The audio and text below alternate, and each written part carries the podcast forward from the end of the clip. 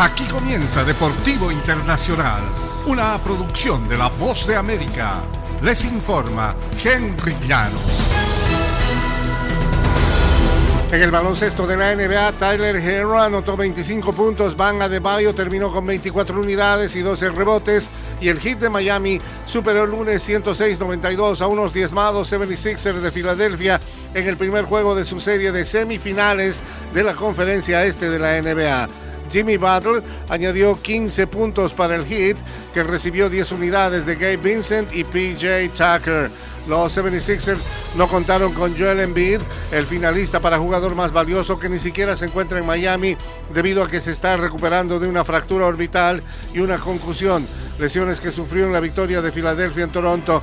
No se tiene previsto que dispute el segundo partido de la serie y tal como se esperaba, le hizo falta al equipo. Tobias Harris anotó 27 puntos para Filadelfia, que obtuvo 19 de Tyrese Maxi y 16 puntos de James Harden. En el ambiente del fútbol internacional, los equipos rusos de fútbol fueron expulsados del Campeonato Europeo Femenino, la próxima Liga de Campeones masculina y las eliminatorias para el Mundial Femenino de 2023, según determinó la UEFA el lunes. Las más recientes sanciones deportivas por la guerra de Rusia en Ucrania se suman a la determinación de la FIFA y la UEFA de suspender a las selecciones y clubes rusos en febrero de toda competencia internacional, incluyendo el repechaje de la Copa del Mundo en Qatar. El Tribunal de Arbitraje Deportivo tramita apelaciones por esos castigos precipitados cuando países en toda Europa rechazaron jugar contra Rusia. Se anticipa que la Federación Rusa también apelará las nuevas expulsiones. Y hablando del eh, fútbol internacional, Cristiano Ronaldo sigue siendo la nota rescatable dentro de una temporada para el olvido del Manchester United.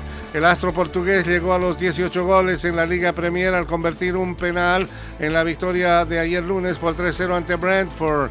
También le anularon un gol en Old Trafford por una estrechísima posición adelantada. El United, que llevaba tres fechas sin ganar, ofreció una de sus mejores actuaciones de la temporada en su último partido en casa. Bruno Fernández y Rafael Barán firmaron los otros tantos.